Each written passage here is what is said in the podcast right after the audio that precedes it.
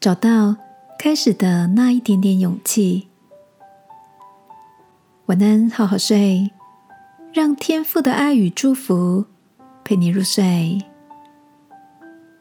朋友，晚安。今天的你，让自己放松一下了吗？不知道你有没有一种感觉，要开始做一件自己不曾接触过的事，首先要拿掉的是担心别人怎么想，给自己勇气跨越这层眼光的限制。最近从书上看到一则故事，一位五十几岁。才开始参加竞走比赛的诺拉·海菲勒，他到六十二岁时已经完成了两百场以上的比赛，包括八十五场半程马拉松。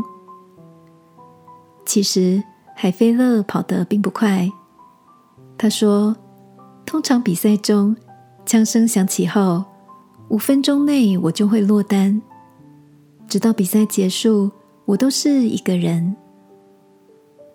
他经常是最后一个跑过终点线，但他也发现，每次当他最后一个跑过终点线，大部分的人加油都特别的卖力，而他也以自己的锲而不舍为荣。海菲勒回忆自己在第一次参加比赛报名时，其实很害怕。我一直幻想，场上都会是一些一百八十几公分、二十几岁的人，他们一定会看着我，心里说：“那个胖胖的老女人在这里做什么啊？”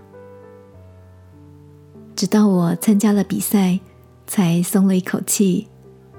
事实根本不是我想的那样。